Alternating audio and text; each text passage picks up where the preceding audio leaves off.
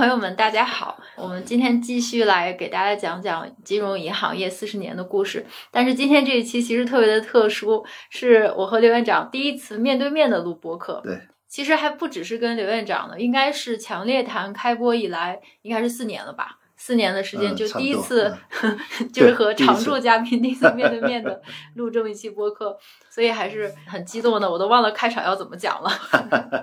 嗯，那我们今天呢，其实还是面对面的跟刘院长聊聊天，就是聊一聊我们接着上一次的故事来继续往下聊。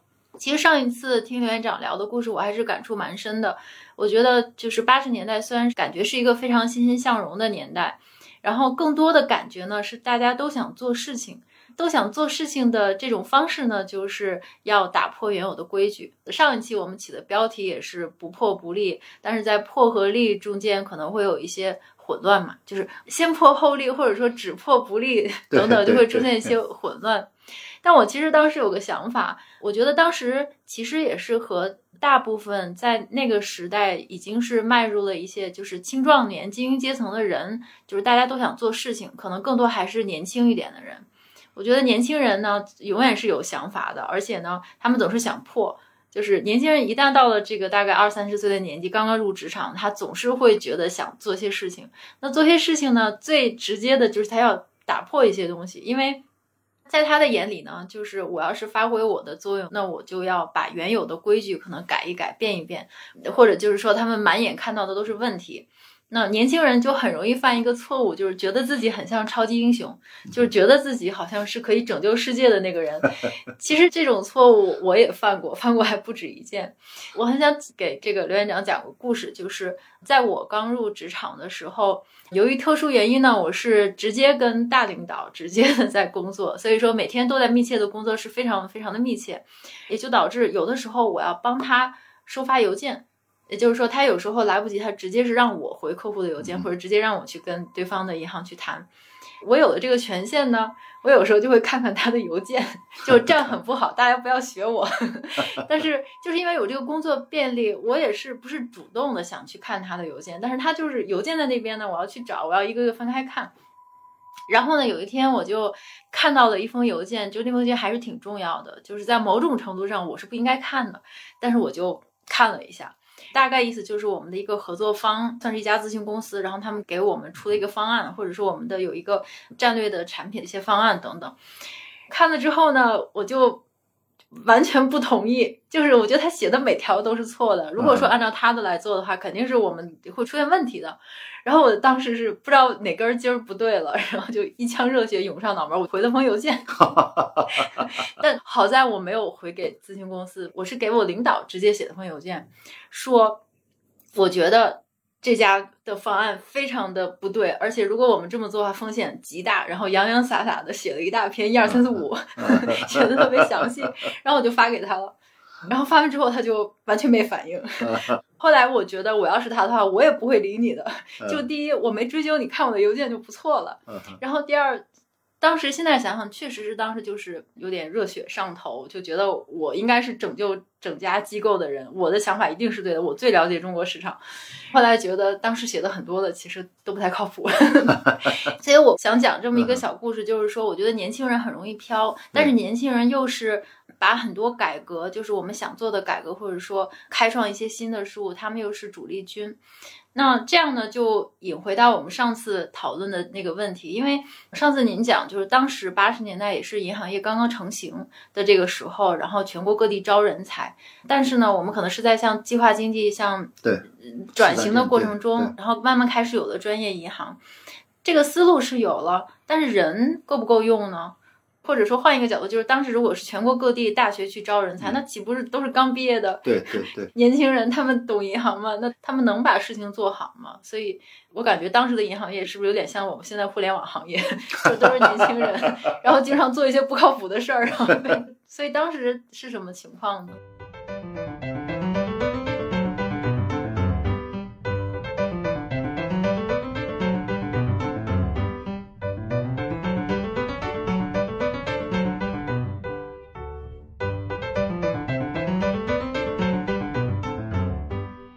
当时实际上我们上次已经讲了一些了，比如说要讲开放啊，但是呢有些制度没动过，所以也鼓励大家叫当时叫解放思想，实事求是，解放思想，所以鼓励大家解放思想，甚至呢，当时来讲还鼓励大家闯红灯，嗯，就突破现有制度的规定，嗯，就鼓励大家，但是呢，他制度就不改，嗯，那么现在回过头来来想，以后我们比如说创新的时候，更多的强调是制度先行，就怕要出问题，所以要制度先行。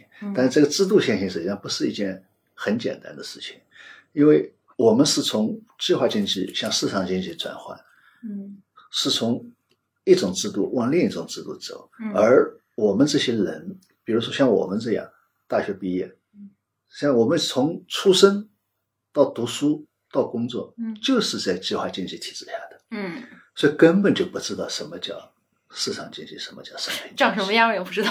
不知道的，对啊，实际上是存在这个问题。正因为存在这个问题呢，所以就当时也没有提出来。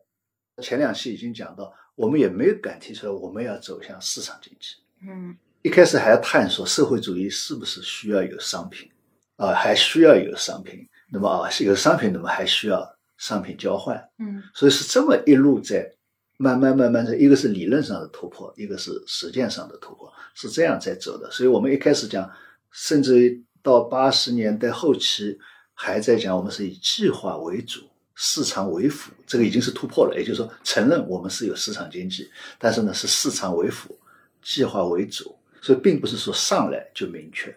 所以我们要一直讲，就是我们是摸着石头过河是有道理的，真的不知道前面是什么。那么这里面就带来你刚才讲的人才问题。然后这个时候呢，还突然还发现一个什么问题呢？不仅是我们不知道，嗯甚至文革前的大学生嗯他也不知道，嗯因为他们生活也是计划经济。嗯，对，当时最有趣的现象就是，思想最先进嗯，或者说知识最先进、了解最现代的知识的人，反而是什么呢？是六七十岁的。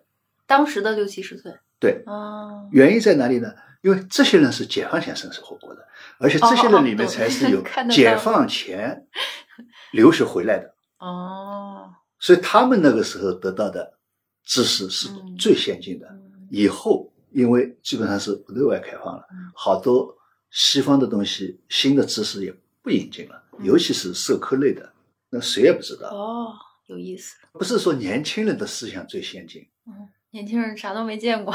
年轻人的这个知识是最新的，不是，反而是这些人的知识是最新的。嗯。但是呢，年轻人确实就是有你刚才讲的，他有闯劲，嗯嗯。希望改变天下，嗯。他确实有，但是他没有这些知识。嗯，就好比是，就像我们为什么哎呀搞商品经济了，首先提出的物质利益，以前叫物质利益，然后就是奖金的问题啊，那么在绩效挂钩啊，那么以后再叫经济利益，一开始叫物质利益，然后再讲经济利益，所以它这个概念也是在往前走的。嗯所以这是当时一个情况，就是说我们要搞所谓的四个现代化，然后经济要发展，往哪里走，首先是搞不清楚的。那慢慢慢慢找到方向是市场经济，嗯这是一个。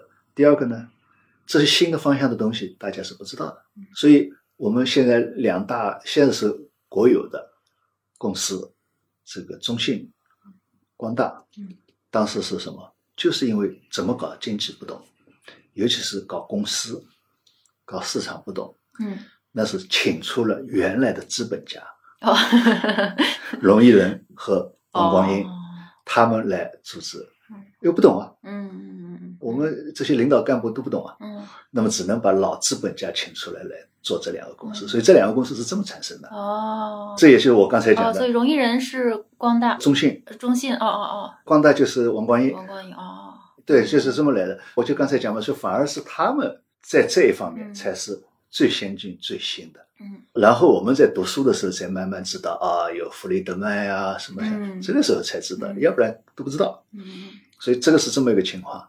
另外一个呢，就刚才你讲到这个人才问题，不仅是刚才讲，就是整个是大范围的啊嗯，这个是不知道。那然后呢，当时还碰到一个现实的问题，就经过文革十年以后，从政治上来讲，文革当中用的这批人，毫无疑问政治上是不可靠的，嗯，所以当时叫三种人哦，是不能用的。嗯。那么文革结束以后呢，又有许多老干部呢重新我们叫解放了，嗯。恢复职务了。嗯。那么这个时候在发展经济，又要是个现代化，就发现老干部政治上没问题，嗯，但是知识上肯定有欠缺，嗯。而且呢，学习上已经精力上是，嗯。因为你本来的知识就不够，你要这个时候学习到这个年龄了，嗯。他的学习能力、嗯。对新事物的接受程度，嗯。他也有局限性。嗯那么再加上年纪都大了，嗯。身体精力嗯。要在这样一种高强度的创新，像这些确实也是一个问题。那么就变成中间的人就断层了，嗯。因为文革这批人不能用了，意味着中年人，嗯。很大一批中年人对。实际上是不能用了。嗯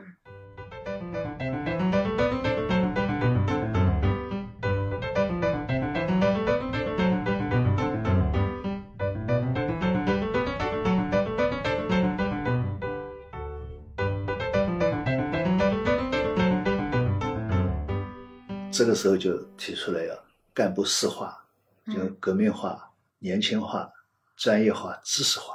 嗯所以在这个背景下就提出来了。那么各个地方或者说各个单位、各个部门都在搞年轻化，所以把原来在文革前哪怕是上过中专的，都是啊，作为人才去挖出来。只要是年轻人，一个年轻，一个知识嘛，嗯，一个知识，一个专业嘛。嗯嗯嗯像这个，比如说文革前大学生，哪怕是中专生，这个时候年龄大概是四十多岁、五十岁不到，嗯嗯嗯嗯已经算年轻的，就好多都那个时候就，比如说大学老师，嗯，突然之间就变成变成银行行长了，我们当时行里面也有一个副行长，就是大学老师过来的，嗯嗯，就大学老师直接就过来当副行长，所以那个时候就这种是突破规则的，就嗯哗就嗯年轻化了。所以在这个时候呢，各个单位包括我们银行啊什么都开始搞干部年轻化。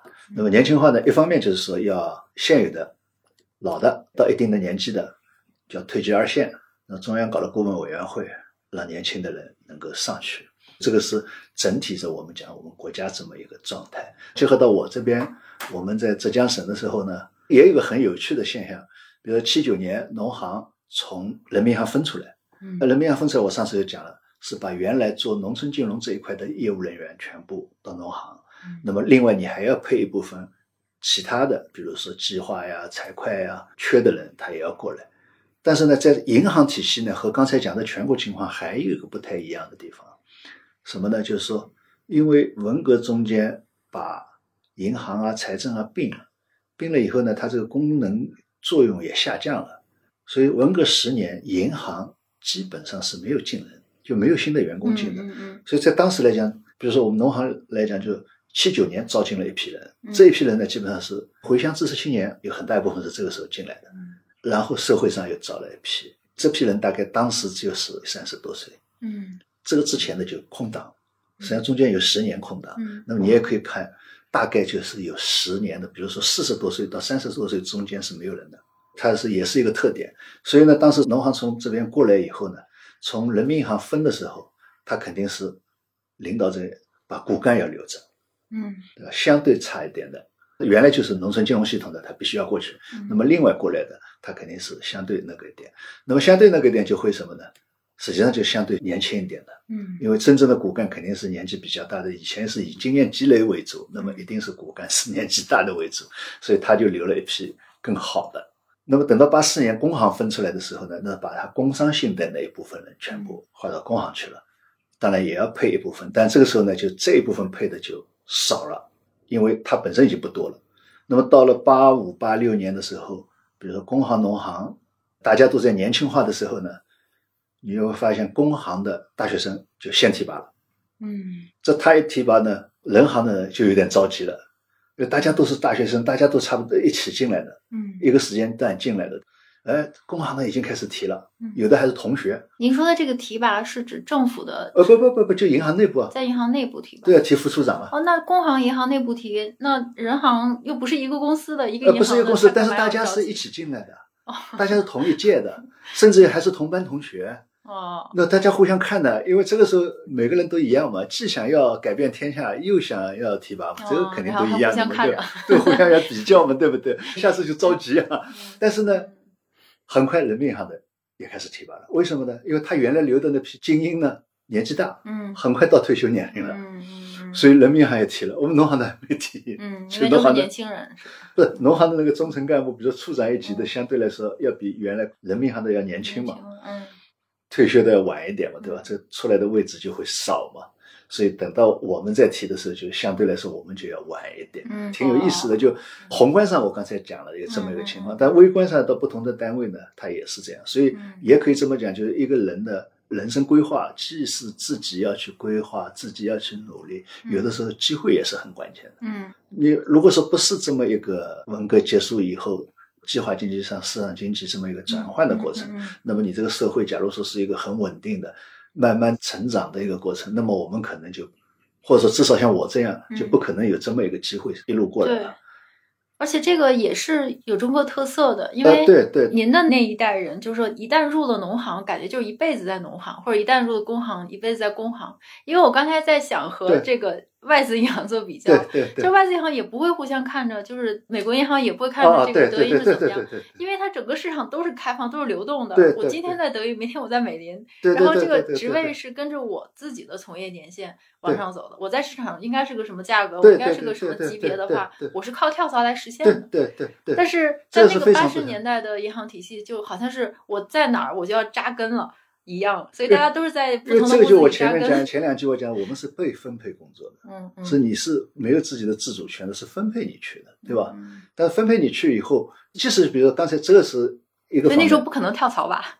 那不能跳槽的，不是没那么随便好跳槽的，那是可以，只能是叫什么调？哦，可以。比如因为自己不是调，是因为什么？可能是因为工作原因，可能是因为自己的生活原因。假如说我们讲夫妻俩分居两地的，我要到另外一个地方去了，那么我要可团聚的话，我假如说我要到另外一个地方去，那么到那个地方去呢，我原来假如说我是不是干脆到工行，或者甚至于到其他单位去，那么这就是叫调。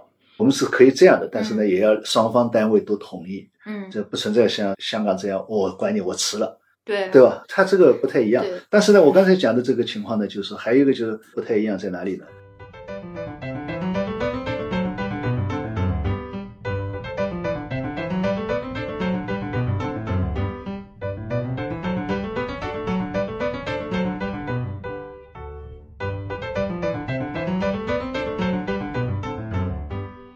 你比如说在香港，我第一次去香港，九九年去香港，我就发现。他的银行里的人就相对来说年纪会大一点，就在一定层级上，他一定是有年纪的。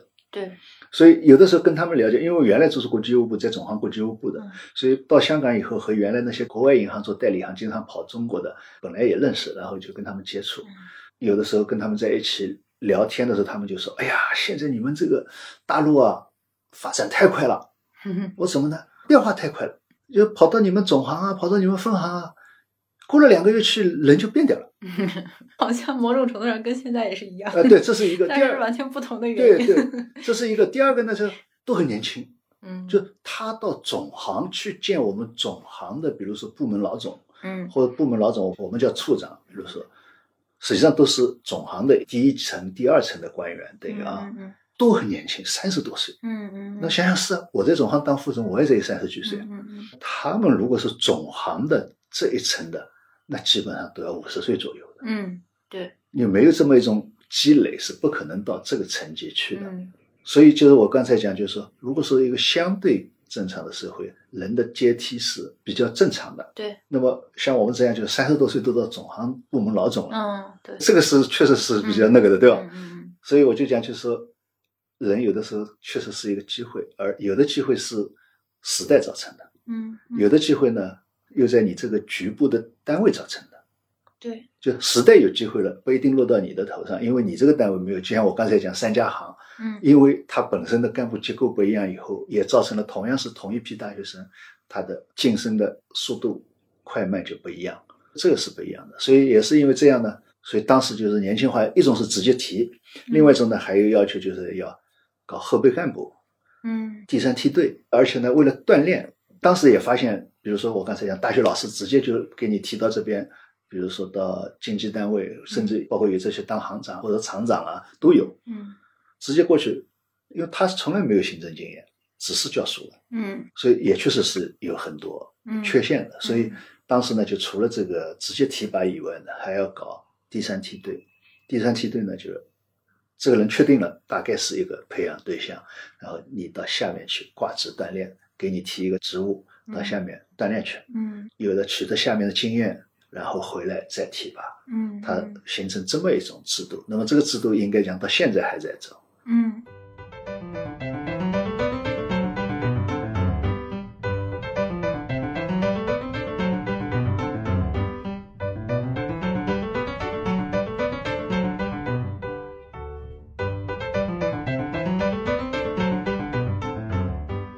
有的时候在想啊，从我们当时来讲，包括我后来在香港也讲，当我们这个社会慢慢慢慢已经正常化以后，也应该是平稳的，平稳的晋升，对吧？嗯但是现在发现，随着这个技术的发展、社会的发展，嗯好像这个问题变成常态了。嗯就像你刚才讲的，就嗯都是新人。嗯，那么包括好多企业，尤其是这种互联网大厂，对对对，就业就是三十五岁，嗯 一个档次就蓝掉了。就原来我觉得，哎呀，这好像不对吧？我们怎么还在搞这个退居二线呀？对，我们银行里面好多都还在搞退居二线，嗯然后依然在搞干部年轻化，我觉得没道理啊。倒不是因为自己年纪大了的原因，就觉得你一个正常社会的话，应该可以正常了。但是现在看看，回过头来看，因为现在这个全世界的发展太快，嗯不仅是我们自己，就世界的发展太快，科技啊、嗯商业模式啊，对吧？这些创新本身就太快。嗯太快了以后，即使我们算是是改革开放以后成长起来的，虽然你的思想、你的认识可能也跟不上这个时代了，对，所以我们这个社会依然还是碰到要年轻化的问题。那也许今后的社会就是这样，要年轻化，对，对吧？我们当时是因为是从一种社会类型到另外一种就是被社会类型，当时是被迫年轻化，他必须要年轻化，要不然没办嗯法转。那么我们现在呢是什么？就是说，这个形势本身变化太快，对我觉得当时是被动年轻化，现在是主动要年轻化，主动要年轻化。你要不主动，那么这样的人呢，就确实，哎，对年纪大的可能是挺残酷的。对，现在，但我觉得这个银行要求年轻化的必要性也那么哦，确实也是这两年互联网什么金融科技之类，确实是科技的发展快，嗯然后你这个金融的创新也快，包括产品的创新、模式的创新，对吧？嗯然后我们社会上就是我们的服务对象的变化也快，嗯，嗯对因为你要去了解服务对象，要不然你风险没办法把控啊。对，所谓的创新产品、创新模式也是因为我的服务对象有需求。嗯嗯这个确实是一个新的形势下的嗯面临着思想要年轻对、干部要年轻的问题。对对，还真的是，我就想起了昨天正好和刘院长一起开的一个会，会上也提到了，就是因为我们在讨论一个虚拟资产的话题，然后参加会议的人就是说，我是挺意外的，嗯。就是大部分人的反应就是。完全不懂，没研究过，就觉得 虚拟资产这个行业太新了，嗯。就是好像是金融类的尖端的科技，但是这个虚拟资产好像在国外已经不能说国外吧，就在香港以及境外，它其实也发展过很多年了。一直也都是在发展，但是无论如何，就是我觉得它是从几个侧面吧，一个是科技的发展比较快，另外一个是跟您的那个时代比起来，因为现在的国门打开了，就你其实不只要盯着国内市场，你还要盯着国外的市场，对，就是看看美国怎么做的呀，欧洲怎么做的呀，香港怎么做的呀，嗯人家那边的银行都已经这样这样这样了，你总不能也不盯着不看着对。确实是现在对人的要求越来越高。所以当时就是是碰到这个，你刚才讲这个，我们现在也碰到好多不了解的、不懂的。嗯但是呢，这不了解、不懂，我们至少是很快就看到了。嗯嗯，就好比说你讲虚拟资产，反正我们已经知道了。嗯，对，现在信息的来源是非常那像我刚才讲的，就我们刚才就从计划经济过来的时候，哦，什么叫自由市场经济？哦，还没地方去找资料是吧？对，关键就是大家就想象，就好比说到现在，我们好多人理解自由，嗯自由就是无法无天，就是哎呀，自由嘛，就随便干啥都可以了。嗯，因为你原来没有这个知识积累，也没有这样的思想积累，嗯他就会这么去理解自由。市场经济也一样的，哎呀，那就是随便就可以弄了了，价格嘛就随便可以乱来了了。嗯嗯嗯嗯嗯，他就跟现在的区块链领域差不多。，对，他就这么认为的，就一开始因为他不懂嘛，嗯嗯这个就是在当时这么一种情况下，所以呢，有了干部石化。那么我刚才也讲了，因为赶上这么一个机会，嗯然后正好我们也是大学生，尤其是前面嗯你这个写文章啊，弄了以后呢，发现哎，你这个人还不错，嗯，所以呢也被作为锻炼了锻炼。也把我作为第三梯队了，嗯。然后呢八六年的时候呢，就挂职，嗯。到浙江金华地区下面去永康县挂职锻炼去当支行副行长。嗯嗯哦，那正好我也想听听当时的情况，嗯。就是刚才听到的这种，这个又是跟现在的银行业不太一样的地方，就是说当时因为大家都是在一个封闭的体系里，可能对某些人才已经有了规划，所以那个时候的管培生真的是管培生，不像现在说管培生就是一个校招的一个名头，就是你是管培生进来，并不代表你真的是把你当管理层培养。但那个时候，就比如说像刘行长这样的，就是一旦是变成了一个重点培养对象，可能就是有一套整个的系统的计划的，比如说先到支行啊，或者是先到这种特别基层的地方，然后再回总行。对，再回到省分行。对对，但跟现在就挺不一样。现在我觉得，如果你是在总行工作，跟你在分行工作，其实差别非常非常的大。对，就是大家的首先不只说工作内容不一样，就我感觉社会地位也不太一样。就是在总行工作的，就感觉像是白领阶级阶层，然后在分行工作的，我就感觉很苦哈哈的，就像一个售货员一样那种感觉。系统差的还是蛮大的，所以那个时候对您的锻炼是怎么锻炼呢？也把您在基层是，它实际上就是因为你刚才讲的这个又不一样啊，就传统的银行，嗯就包括我们哪怕叫解放前的银行嗯，它这个对人进去呢，它也有个培养人的概念的。一般来说，就进银行先去柜台，嗯嗯，就我们讲一般啊，嗯。就先去柜台嗯。那么尤其是先要去学数钞票、嗯。打算盘嗯嗯，这个是最基本功。当然，就是说，确实你刚才讲的，你如果直接就是到总行、嗯。到分行对。的，那毫无疑问，我记得我上次也讲到的，进总行的你相当于就是一个科级干部，这个是我们那个特殊的一个层级概念。嗯。我当时在省分行也一样，进省分行老同志就跟我讲，你要记住啊，你是省分行的干部，嗯，你到下面去，你就是省分行的干部。嗯他是这样看待的，嗯就是你相当于是一个官员，嗯而不是说你只是一个员工。嗯他首先是这么一个看待，确实有这个不一样的。嗯那么，但是呢，我们来讲就是说，不仅是我们银行，实际上我们整个的国家的体系对人才的培养，它本身有一套观念的，嗯也就是说，人才必须要经过基层的锻炼。嗯嗯你包括现在这个政府领导，他也是这样，你必须要经过基层的嗯锻炼，才能够到上面去。那么这样你才有一个接地气，嗯有的综合的能力。嗯那么这样呢，对我们这些企业，它也是这样要求。当时搞第三梯队，我刚才讲了，因为也看到了，就是说有些原来的大学生啊、中专生，突然给他提拔到一个位置上，他确实一下子施展不开来。不是说他不能干，而是说他没有这些经验，或者说要么缺乏基层的经验，要么是缺乏管理的经验，嗯因为原来他没经历过。然后之所以提出第三梯队，就是这个原因，就是第三梯队确定了这些人，然后先下去锻炼，嗯。再让他多待几个岗位观察，可以了再提拔，嗯，并不是说确定你了你一定是提拔，但至少你是在这个范围内了。观察期，对，但至少你是在就是说你以后还可以范围内了。嗯嗯，那么所以呢，我就到永康支行去当副行长，您都做了什么？都受到了什么锻炼？数钞票吗？没有没有，这个倒是没有。到了永康呢，永康应该还算是浙江的浙东。嗯如果是按这个南北切割的话，它正好是在浙江的东边。那么我们如果从杭州角度来讲，它还在西边一点，西南方向，嗯就是在现在大家比较知道的是义乌，嗯嗯嗯义乌再过去一点，义乌再过去是比较一个特殊地方，等于说一个丘陵地带。嗯丘陵地带和山区不一样，就是它稍微土地多一些，嗯但是呢又跟嘉兴啊这些平原不一样，它还是有丘陵，而且是稍微有一点红土的这种丘陵地带。哦这是一个，另外一个就是说它的语言也很特别，在南方地区来讲也是非常特别的。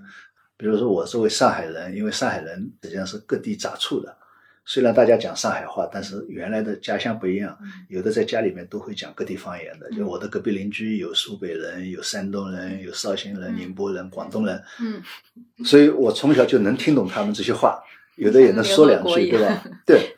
但是发现到那个地方，听不懂。没有听不懂。嗯后来他们讲和越南打仗的时候，有的说解放军这个对讲机讲的，有的说是温州话，哦呃，这个讲的版本比较多。嗯那么还有的时候呢是永恒话，嗯永恒话也是其中的一种，就是它相对来说和其他有点不一样。哦你比如说到哪里去，你听上去像英语，哦到，家呢，这是为了迷惑敌人吗？你在哪里要改枪呢？它是这样的，嗯它是不太一样。那首先我讲语言不一样。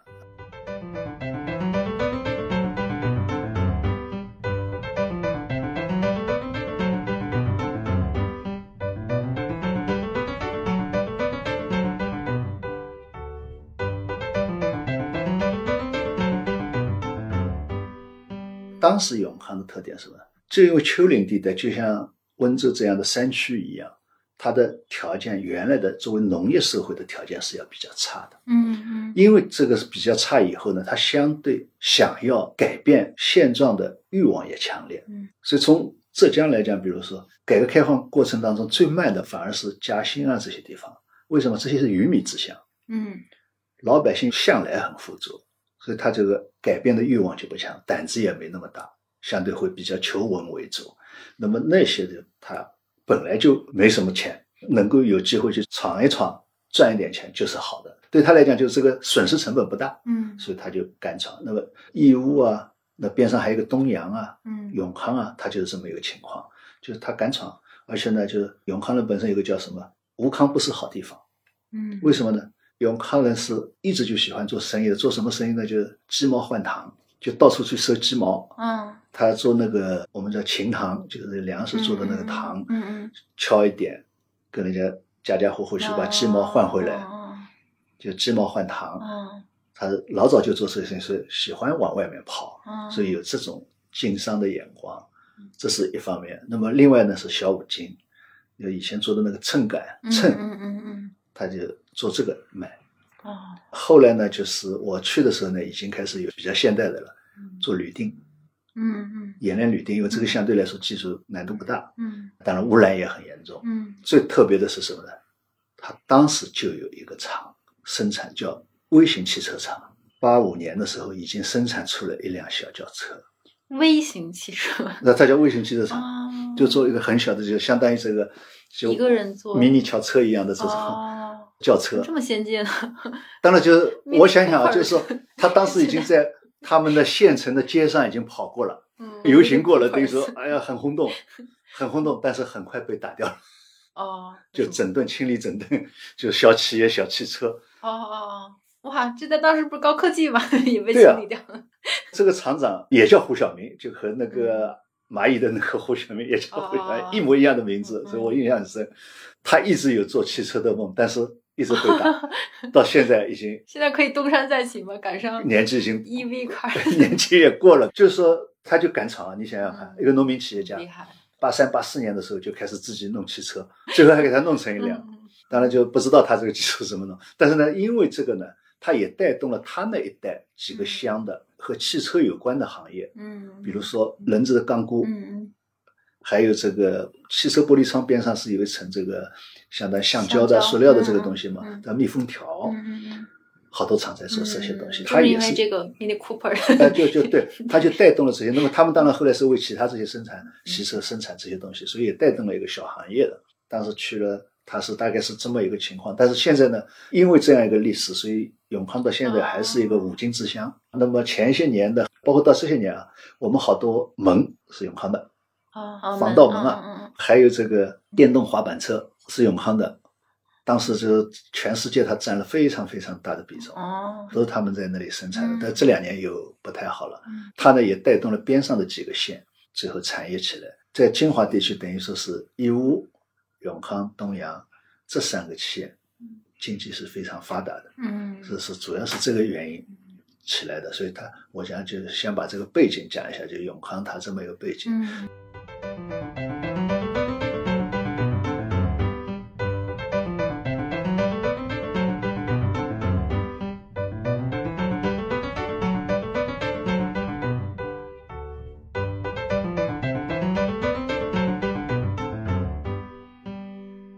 那去了以后呢，就应该讲还是感触很深，特别是说原来是一个大学生，又是大城市的成长起来的人，嗯你跑到这个基层去，你就会看到我们原来想象当中的，比如说在省分行想象当中的事情，你到基层去发现它是不一样的。嗯最大一个问题是什么？首先是一个人情社会。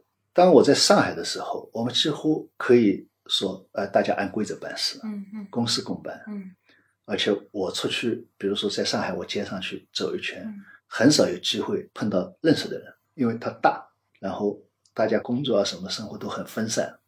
但你到一个县城去，你就会发现他们互相都认识，嗯嗯，哪怕不认识，稍微挂一挂钩就能联系上，嗯就能联系上了嗯要么亲戚，要么怎么样。嗯所以它完全是一个，确实是一个人情社会。在这种情况下，你有些事情是不能简单的说公事公办的，或者说按规则办事的，这是一种情况。那么再一个，比如说我们现在都在讲的抵押呀什么，当时我们也想，呃，能不能搞抵押贷款、房屋抵押？后来发现没办法搞，不仅是宅基地是有个法律的问题，嗯，它不能买卖，关键就是说你即使可以抵押，在当时这种人情社会下面。你作为另外一个，假如说不是在这个地方的人，说他要把房子抵押给银行，还不出款了，银行把它卖出来，嗯，没人买，没人敢买，谁敢去做？如果说是这个人，假如说他自己是穷了，嗯，说他自己要把房子卖出来，那没话。你现在是因为他还不出款，我去把他收来给另外一个人，他还不愿意走，谁敢去？他不愿意走。假如说他不愿意走，这谁敢去？边上老百姓肯定不会帮你。他自己愿意卖出来，那么边上老百姓也没话说，是你自己卖给人家，对吧？但是如果说不是这样的话，实际上你是这种事情是。但这个跟人情社会关系很大吗？就算是关系啊。但就算是在一个非人情社会，同样的抵押，然后银行要把你的房子卖掉，你是钉子户，你不愿意走，那别人也不会来住啊。别人就说他买去他就敢来住了，我出了钱了，这个路已经是我的了。哦，你那时候。不会过来把你赶走，利用法律是会叫警察怎么样把你赶走？对对但是人情社会他就不会赶你。到那个时候他是不认那个东西的，他是认人情。这个时候就是说，你就不能把它完全想象成说，哎，你法律就一定是有用的。嗯。除非你真的是用政权的强制，他没办法。要不然的话，你简单的说啊，我们按法办事，那办不了。这是一个，我就讲，就你到了基层，你才会发现，那包括管理上。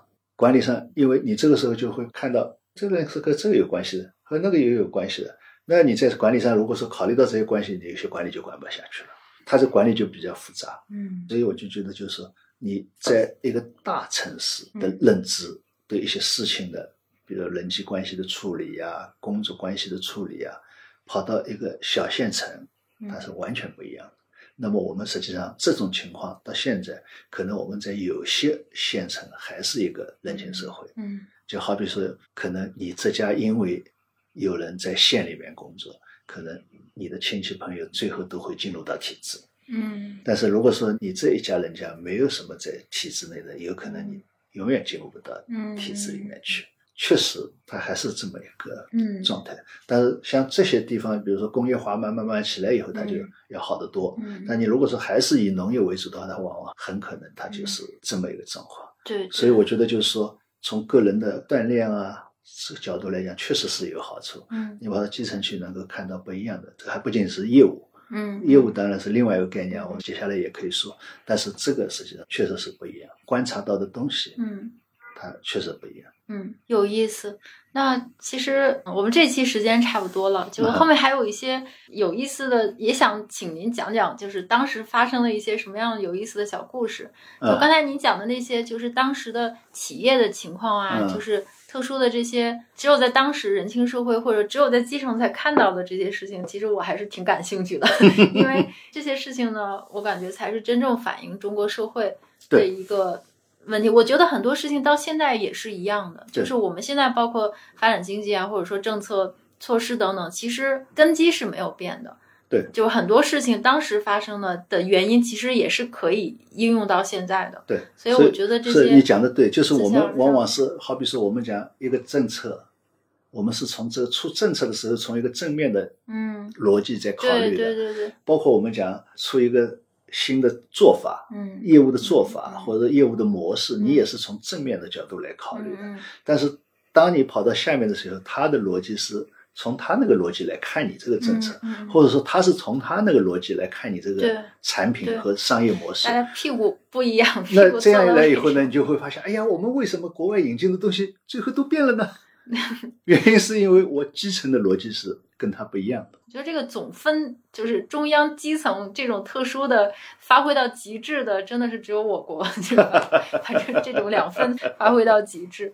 好呀，好呀，那我们这次很高兴跟刘院长聊了聊他开始进行锻炼了，就是到基层锻炼的故事。那我们希望下期能够听到更多在基层的有趣的小故事。好，谢谢刘院长。好，谢谢。好，那我们下期再见。好，好，拜拜。